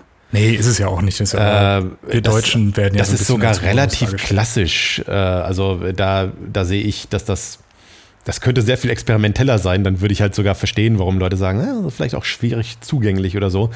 Aber wenn es nicht gerade mal Wortspiele sind, die nur im Deutschen funktionieren oder auf irgendwelche Sachen basieren, die nur in Deutschland bekannt sind, mhm. würde ich jetzt erstmal behaupten, dass der Humor eigentlich relativ amerikanisch inspiriert ist, sogar an vielen Stellen. Okay. Aber äh, warum? Also das äh, muss man ganz klar sagen, das hat nicht in der Weise funktioniert, wie ich mir das erhofft hätte. Ähm, das lag aber, glaube ich, auch einfach mit daran, zu welchem Zeitpunkt ich damit gestartet bin. Und dass es in Amerika einfach so unfassbar viel gutes Zeug schon gibt. Mhm. Also das, äh, die warten da jetzt nicht drauf, dass da irgendjemand aus Deutschland kommt und sagt, übrigens, ich mache jetzt auch Cartoons. Ähm, ich, ich denke immer noch, dass ich da vielleicht auch Potenzial äh, gerade mir durch die Lappen gehen lasse, äh, weil man könnte die Cartoons natürlich übersetzen und dann nochmal einen eigenen Instagram-Kanal für machen und, und da ein bisschen für trommeln. Aber ich dachte mir auch irgendwann, das ist nicht das, was ich noch zusätzlich machen möchte. Ich, äh, es ist, braucht trotzdem wieder Energie, die Sachen zu übersetzen und neu zu lettern und da reinzustellen und dann da mhm. nochmal eine Seite zu betreuen und so. Und da habe ich dann irgendwann gesagt, so, ich konzentriere mich jetzt auf, auf das, was ich hier an kreativer Arbeit in Deutschland und im deutschen Bereich machen kann. Und sollte sich da irgendwann mal was ergeben, ist das schön, aber ich muss das nicht forcieren. Ja, ansonsten würde mich nur interessieren, äh, weil Nils ist wahrscheinlich wieder oh, mit seinen nee, Kindern. Nee, nee, nee, nein, nein, nein mich, mich, mich, interessiert auch was. Das hat Mike rausgefunden in unseren äh, geteilten Google Doc. Äh, unbezahlte Werbung, Hashtag. Ähm, dass ein Easter Egg in deinen Comics ist. Ich habe es jetzt nicht überprüft, aber ich nehme das einfach mal auf von dir, Mike, dass angeblich alle Uhren in deinen Comics auf 10.04 Uhr sind. Ja, Stimmt das? das habe ich Und sehr, sehr lange Zeit gemacht. Los? Ich weiß gar nicht, ob es mittlerweile irgendeinen Cartoon gibt, bei dem das nicht der Fall ist, aber lange, lange Zeit habe ich das wirklich immer durchgezogen. Äh, das war eine Hommage an, an, an meinen Lieblingsfilm äh, Zurück in die Zukunft, weil da um vier Minuten nach zehn der Blitz in die Rathausuhr einschlägt und die Uhr da stehen bleibt. Und ich habe das dann irgendwann auch nochmal äh, quasi so meine eigene meine eigene, meinen eigenen Kanon äh, geschaffen in nicht lustig Universum, das ich erklärt habe in einer längeren Geschichte, auch in der Trickfilmserie, warum die alle Uhren denn um 10.04 Uhr stehen geblieben sind in meiner Welt. Äh, aber der Ursprung ist tatsächlich eine Hommage an, an Zurück in die Zukunft. Aber vor allen Dingen, du hast ja auch jetzt schon angesprochen, ich meine, du hast einen eigenen Kanon, das ist jetzt äh, äh, eher erzählerisch inhaltlich, aber ähm, für mich ist es nicht lustig ja mittlerweile auch gerade durch die Serie oder auch äh, Merchandise oder das Würfelspiel, das ich übrigens sehr gerne spiele, mhm. ähm, ja auch schon so eine Art eigenes Universum geworden mit den Figuren, die ja, ich meine, gerade die wiederkehrenden Figuren haben da ja auch viel, glaube ich, zu beigetragen. Ja. Ähm, hätte man so 2000 vermutlich, weil du hast eh schon gesagt, das war ja nie jetzt der Grundgedanke, äh, ich, das wird mein Beruf, aber äh, hätte man vermutlich auch nicht so gedacht. Ist da vielleicht noch irgendwas in der, in der Pipeline, worauf wir uns freuen dürfen? Äh, nee, der plane ich auch gerade überhaupt nicht groß weiter. Ich hatte viele Jahre wirklich dann, also äh, andersrum, am Anfang hatte ich da überhaupt keinen Plan. Und ich weiß sogar noch, dass ich ganz relativ am Anfang, als ich mit den Cartoons losgelegt habe, irgendwann dachte, oh, das, äh, ich habe jetzt eine Cartoon-Idee und das wäre ein super Cartoon, um die Cartoon-Serie zu beenden. Hm. Also ich habe wirklich drüber nachgedacht, was ist der letzte Cartoon, den ich jemals machen werde. Und das habe ich im Jahr 2000 hm. mir ausgedacht und ich glaube, ich habe den damals sogar gezeichnet. Ähm, Freuen wir uns in 20 Jahren drauf, das sehen zu Ja, und dann halt natürlich nie veröffentlicht. Ne? Das würde auch überhaupt nicht mehr passen. Aber, ähm, aber da sieht man einfach nur, dass ich dann nicht wirklich weit geplant habe. Mhm. Und dann hat sich das nach und nach entwickelt und dann hatte ich halt diese sehr, sehr großen Pläne, die sich lange Zeit, die so groß waren, dass ich sie lange Zeit gar nicht verwirklichen konnte, weil ich ja schon äh, 2003, 2004 äh, davon fantasiert habe, dass es da komplette Geschichten mit den Lemmingen gibt und so. Und diese Sachen, die habe ich als Comics dann in, ich habe längere Comic-Geschichten auch in den Büchern dann drin gehabt. Also es waren die, in den mhm. Cartoon-Büchern sind in der Mitte dann auch immer so, so Comic-Geschichten drin gewesen. Und das waren eigentlich immer schon so meine Fantasien ähm, von, von Trickfilmgeschichten. Ich dachte, ah, ich, Trickfilm würde ich eigentlich lieber machen, aber gut, mache ich halt einen Comic. Und ähm, nachdem ich die Trickfilmserie gemacht habe und da versucht habe, alles reinzustecken, was ich so an Ideen und äh, für die Figuren hatte, habe ich danach gemerkt, so, jetzt bin ich auch so ein bisschen diesen Druck los. Jetzt habe ich mhm. auch nicht mehr das Gefühl, dass ich da jetzt noch die Welt unbedingt erweitern muss oder lange Geschichten erzählen muss. Ich nutze das jetzt einfach so, wie es mir Spaß macht. Und es gibt andere Sachen, an denen ich gerade eher rumarbeite und versuche, Geschichten zu entwickeln, die aber dann nichts mit nicht lustig zu tun haben, sondern sich in eine ganz andere Ecke bewegen.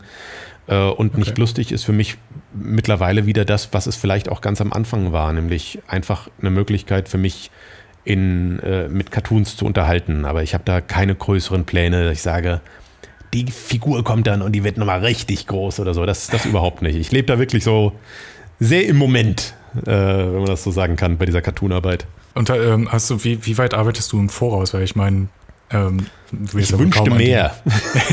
okay. Der Cartoon, der heute veröffentlicht wurde, den habe ich heute gezeichnet. Oh wow, okay. Ja. Und das, das, das äh, der ist jetzt so dazwischen gerutscht, hat es eigentlich was anderes, aber dann kam die Idee oder wirklich, oh, ich muss fertig nee. werden, ich brauche was. Nee, also es äh, prügelt mich da ja auch keiner, dass ich jetzt unbedingt irgendwie an dem an dem Tag äh, mhm. was veröffentlichen muss. Das ist ja das Schöne. Ähm, ich versuche mir so ein, gerade mit den Bonus-Panels, die ich ja jetzt seit äh, einiger Zeit mache, immer so ein bisschen eine kleine Pufferzone zu haben, dass ich da was auf Halde habe. Aber mhm. das ist auch nicht viel. Äh, also da habe ich auch irgendwie 10, 20 Bonus-Panels, die ich da vielleicht dann noch äh, abfeiern könnte. Ähm, und, und was neue Cartoons angeht, äh, ist das wirklich gerade so, dass da jetzt auch nicht auf was auf Halde ist, sondern wenn ich das gezeichnet habe, dann veröffentliche ich das. Ist das der Comic von heute, der ist mit dem Phantombild? Bei dem, ja, äh, genau. Äh, ah, okay. Ja. Das ist ja wirklich ganz cool. Das, das ja, Bild Dankeschön. Und Hase und äh, mit der mit der, der erzählte Witz. Klassiker. Ist super sweet. Wie lange hat es gedauert? Den Cartoon zu zeichnen? Ja. Was würde ich schätzen? So zwei, zweieinhalb Stunden vielleicht mit Bonuspanel? Boah, also nach dem Frühstück ran und dann Mittagspause war das Ja, Ding ich fertig. frühstücke ja Gott sei Dank nicht, aber äh, nachdem meine Freundin Ach, hier, nee, nee, ich habe morgens immer meinen kleinen Proteinshake, den ich mir also während der Arbeit da reinkippen kann, aber dann äh, wird erst dann so gegen die Mittagszeit wird gegessen. Ja, und dann äh, habe ich direkt heute Morgen losgelegt und dann war ich so gegen die Mittagszeit fertig und konnte den veröffentlichen. Und da, da gibt es eine Routine, dann geht ihr auf die Webseite, da ist ja bestimmt ein CMS dahinter, dann geht ihr auf, äh, auf die Social-Kanäle oder wie, wie ähm, hast du da eine Struktur? Ähm, ja, eher so für mich. Also ich habe mittlerweile zwar ein echt ganz schönes CMS für die neue Webseite, äh, die mein großartiger Programmierer Mike mir gebaut hat. Ja, ähm, gerne. Und äh, darüber kann ich die Webseite wunderbar beladen und habe auch die Möglichkeit, äh, mir direkt die Links äh, alle daraus zu kopieren und auch die Hashtags da direkt mit reinzusetzen, äh, sodass das dann äh, da auf der Webseite auch zu suchen ist, der Cartoon. Aber die ganzen Social Media Sachen mache ich dann tatsächlich nochmal selbst von Hand. Also das ist nicht automatisiert. Und der Grund dafür ist, dass ich äh, gemerkt habe, dass zumindest ähm, auf Instagram, so wie ich das poste, das auch nicht möglich ist. Äh, mit, mhm. Also da gab es irgendwie so ein paar Einschränkungen, die es mir leider unmöglich gemacht haben, das komplett zu automatisieren und zu sagen, ach komm hier, auf, auf ich lade das über irgendeine so eine andere Plattform oder so eine andere App halt irgendwie hoch und das verteilt das dann brav auf Facebook, Twitter und äh, auf, auf Instagram, sondern da braucht es dann leider immer noch mal für jede Plattform so eine leichte Anpassung und äh, deswegen komme ich da gerade nicht drum rum, da mich mhm. da wirklich dann einmal am Tag mal so kurz für zehn Minuten da durchzuarbeiten. Aber es macht ja vermutlich Spaß, weil. Es geht. Nee, ich also meine, ich wollte ja noch dazu fügen, dass äh, Interagieren da mit den Fans, wenn man gleichzeitig auf der Plattform, du wirst ja so oder so zwischendurch, schätze ich mal, nachschauen, wie ist so das Feedback auf Leute reagieren. Ja, ma manchmal. Ich finde es auch manchmal total nervig eigentlich nur. Also ich will das, äh, äh, ich verstehe, dass man auch natürlich seinen Spaß haben kann im Austausch und so weiter, aber ich finde es manchmal auch einfach nur zeitraubend. Ähm, vor, vor allem, weil es der Algorithmus ja einem so ein mhm. bisschen abverlangt. Das heißt, gerade wenn ich halt eben keine Lust wirklich habe, da Kommentare zu lesen oder darauf zu antworten oder so, sondern ich würde halt einfach gerne lieber selbst für mich an meinem Drehbuch arbeiten oder ich würde gerne neue Cartoons machen oder äh, sonst was, was halt wirklich produktiv ist, weil hm. ich finde jetzt auf Kommentare zu lesen und zu beantworten, finde ich jetzt keine wirklich produktive Arbeit. Also es ist produktiv in dem Sinne, dass dadurch der Algorithmus halt sagt, hey, der Sauer interagiert ja, dann lasst uns das Ding noch ein bisschen mehr ausliefern und vielleicht dadurch kriege ich auch wieder mehr Leute auf Steady oder so. Aber ich finde es keine kreative Arbeit. Ähm, hm, ja, und mein Wunsch wäre eigentlich, da zumindest die Entscheidung zu haben, zu sagen, wenn ich guten Kram mache und Leute haben irgendwann auf Social Media angeklickt, sie würden diesen schönen Kram gerne auch sehen, dann sollte das passieren, unabhängig davon, ob ich jetzt in den Kommentaren äh, da lustige GIFs poste oder nicht. Nö, klar. Aber man, man freut sich ja wahrscheinlich trotzdem über Feedback oder zumindest am Anfang. Ich meine, gerade Twitter ist, glaube ich, mittlerweile echt anstrengend geworden, gerade was Humor angeht. Man darf über nichts mehr Lust, äh, Witze machen und Ironie kommt eh nicht immer überall an. Und wir leben ja in einer Gesellschaft, die tolerant sein möchte, aber es leider nicht überall ist. Ähm, Gab es da allgemein mal irgendwelche Sachen, die Sei es entweder irgendwas, ich meine, in 20 Jahren ist irgendwas vermutlich auch vielleicht nicht ganz so gut gealtert, was mal ein okayer Witz war oder was du mal abändern musstest, zurücknehmen musstest oder irgendwas, was gesellschaftlich so angeeckt ist, dass du eine Riesendiskussion am Hals hattest? Hm. Also musste natürlich gar nicht. Das war ja, ja immer klar. meine Entscheidung. Ne? Also ja, ja, eben. Also ich habe jetzt nie irgendwie dieses Gefühl gehabt von, ich äh, muss mich da extrem einschränken. Das hat sich so ein Bewusstsein gegenüber bestimmten Themen hat sich bei mir ja auch einfach über die Jahre eingestellt. Äh, ich ich finde ich finde die Diskussion darüber äh, halt manchmal so ein bisschen anstrengend. Das hat aber wirklich eher, finde ich, oftmals eher ein sprachliches oder ein Social-Media-Problem. Das halt alleine diese ganze Formulierung mit darf man oder so, das ist ja total unsinnig. Ja, also man darf ja so viel in, in unserem Land äh, mhm. und äh, ob dann Leute das halt irgendwie doof finden oder teilweise auch an manchmal ja auch berechtigt kritisieren, äh, finde ich ja auch manchmal gut, damit ich da was dazulernen kann. Und manchmal ist das aber aufgrund dessen, dass Leute, äh, dass Dinge halt so kontextlos betrachtet werden, finde ich das sehr, sehr schwierig.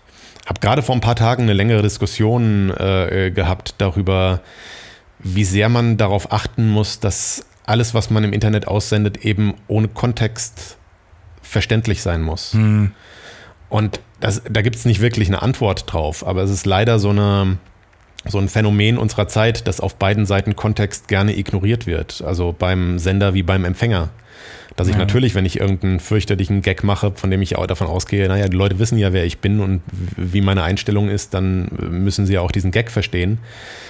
Natürlich kann ich nicht davon ausgehen, dass alle Leute das, dieses Vorwissen über mich haben. Und auf der anderen Seite merke ich aber auch, dass überhaupt kein Bemühen da ist, sich dieses Vorwissen oder diesen Kontext anzueignen. Dass Leute vielleicht mal irgendwie ein paar Sekunden gucken, wo kommt irgendeine Aussage oder irgendwas her und vielleicht mhm. kann ich das deswegen einordnen, sondern da wird halt lieber direkt losgebrüllt. Ähm, es ist teilweise anstrengend. Ähm, teilweise finde ich es wichtig, diese Diskussion zu haben. Ich mag die Art, wie die Diskussionen geführt werden, immer eher nicht. Mhm. Äh, und ja, es gab, gibt Cartoons, bei denen ich im Nachhinein auch sagen würde, die würde ich heute nicht mehr machen. Es gibt auch Cartoons, die ich tatsächlich rausgenommen habe, soweit mir das halt selbst möglich ist. Hm. Und gar nicht, weil ich sage, ich will da irgendwie verheimlichen, dass ich das jemals gemacht habe oder ich kann nicht dazu stehen. Ähm, ich weiß, wann ich was gezeichnet habe und warum ich irgendwas auch irgendwann mal witzig fand. Aber wenn sich da meine Einstellung verändert und ich verstehe halt, okay, warum dachte ich eigentlich, dass das witzig ist? Oder mhm. warum, äh, und verstehe aber vielleicht auch, warum es irgendeine Narrative, hinter der ich eigentlich gar nicht stehe, immer wieder eigentlich pusht. Also sowas, weißt du, sowas Klassisches wie äh, Männer in Frauenkleidern sind total lustig. Das ist ja was, was wir gelernt haben. Also es ist ja nichts, worauf irgendjemand von selbst kommen würde. Ähm, aber es gibt halt, das ist halt so ein Humorklischee. Wir haben das halt mhm. halt in so vielen schlechten 80er-Jahre-Komödien gesehen, dass wir irgendwann gesagt haben, ja, Travestie ist witzig. Und ähm, gleichzeitig aber davon auszugehen, dass, dass man halt dann dadurch halt natürlich etwas immer wiederholt und äh, dadurch aber halt eben auch ein Vorur Vorurteile füttert, ist für mich halt etwas, wo ich dann zumindest sage, ich verstehe, warum ich mich damit mal auseinandersetzen sollte und ist es wirklich so wichtig, dass ich vielleicht hier irgendwelche Gags, die ich vor zehn Jahren gezeichnet habe, hier dann trotzdem nochmal poste, obwohl ich mittlerweile sage, pff, weiß halt eigentlich nicht warum. Hm. Dann kann ich sowas auch rausnehmen. Und ähm, ja, ich, ich kann absolut dazu stehen, dass es irgendwelche Sachen gibt, die ich heute nicht mehr so machen würde oder bei die ich heute anders sehe. Ja, ich meine, es sind ja auch 20 Jahre, ne? das ist dein halbes Leben ja. und seitdem hat sich die Welt so krass verändert äh, und man selbst wird ja auch äh, reifer und erwachsener. Und von daher. Absolut. Also und ich bin mir sicher, dass natürlich in zehn Jahren sehen wir viele Dinge auch wieder total anders. Und mm. das, äh, da gibt's ja, und es geht ja nicht nur in die eine Richtung. Also ich merke, dass ich auf der anderen Seite auch das Gefühl habe, ich habe bestimmte Freiheiten, bei denen ich früher dachte, die kann ich mir nicht nehmen, die, bei denen ich mittlerweile das Gefühl habe, das ist total okay. Mhm. Und an anderer Stelle habe ich halt das Gefühl so, ah, okay, das sind Sachen, äh, über die habe ich damals nicht so nachgedacht, sondern habe vielleicht dann ein bisschen unreflektierter Dinge wiederholt, die ich äh, irgendwie aufgeschnappt habe und dachte, so funktioniert halt Humor und äh, bitteschön, oder ist es irgendwie total edgy und cool, äh hier irg gegen irgendwas zu schießen, was ich eigentlich überhaupt nicht verstehe. Ähm, und dann muss man das halt irgendwann auch nicht mehr machen. Also das hat ja, eine, hat ja viel mit persönlicher ja, Entwicklung, aber eben auch mit äh, einer gesellschaftlicher Entwicklung und einer moralischen Entwicklung zu tun. Und ich finde das sehr, ein sehr, sehr interessantes Thema, ähm, gerade wie sich, äh, gerade in diesem Zusammenspiel Humor und Ethik, was sich mhm. da über die Jahrzehnte entwickelt hat oder ob das eine sehr neuzeitliche Entwicklung eigentlich ist. Diese Idee davon, dass sich Humor in irgendeiner Form einer Ethik unterzuordnen hat oder so. Ähm, es ist, ist, spannend, auf jeden Fall. Ich finde es eine sehr spannende Zeit. Äh, übrigens ist es äh, auch interessant, wie unterschiedlich die Wahrnehmung da ist, dass du sagst, du findest, äh, hast das Gefühl, dass auf Twitter da eher halt äh, schnell äh, sich da äh, so sowas mhm. sowas auflädt. ich wiederum habe das Gefühl, dass da Facebook für mich ähm, halt die sehr viel anstrengendere Plattform ist. Ja, ich glaube, da ist noch eher so dieser Til Schweiger-Verschlag, ne? dadurch, dass Facebook noch so allumfassend ist, auch was die Generation anbelangt. Äh, ich glaube, Twitter ja, ist tendenziell ein bisschen akademischer und jünger, aber die diskutieren halt auch alle so gerne. Ja, ich weiß. Es kann auch super anstrengend sein. Ich glaube, das, äh, das Problem, ich schiebe bei Facebook wirklich mehr auf den bescheuerten Algorithmus. Ja, der einfach extrem darauf ausgerichtet ist, zu emotionalisieren und mhm. dir möglichst Zeug in die Timeline zu spulen, äh, auf das du irgendwie reagieren musst. Mhm. Ähm, und das, das ist das, was ich glaube, was es so stressig macht. Aber mal sehen. Der Algorithmus hat leider den kompletten Journalismus und online, die Nutzung, Online-Mediennutzung verändert. Ja, und das ist aber, ich sehe das halt für ein, halt das für ein riesengroßes Problem, weil ich das ja mhm. auf eine sehr perverse Art selbst erlebe, dass ich merke, in dem Moment, in dem Leute unter einem Cartoon anfangen zu streiten, worüber auch immer, in dem Moment gehen die Unterstützerzahlen auf Steady für mich hoch. Hm, das ist absurd, ja. Und es ist absolut zum Kotzen, dass, dass ich davon profitiere, dass Leute sich gegenseitig an die Gurgel gehen. Mhm. Ähm, und da merkt man ja einfach nur, dass da irgendwas falsch läuft. Ja, was auf jeden Fall richtig gelaufen ist, wir freuen uns, dass du sehr lange dir Zeit genommen hast, um mit uns zu reden. Das war eine schlechte Überleitung, ich weiß, aber äh, wir sitzen hier alle, müssen unseren Ventilator mal so langsam wieder anmachen nach ja. äh, 80 Minuten Nettopause. Äh, vielen, vielen Dank, dass wir mit dir sprechen konnten. Ja, sehr, sehr gerne. Vielen Dank. Und auch an alle, die zugehört haben und nicht nur eine Überschrift gelesen, sondern sich mal eine Stunde Zeit genommen haben. Danke dafür und danke dir. Tschüss. Tschüss. Tschüss. Alle weiteren Folgen gibt es auf redseligcast.de.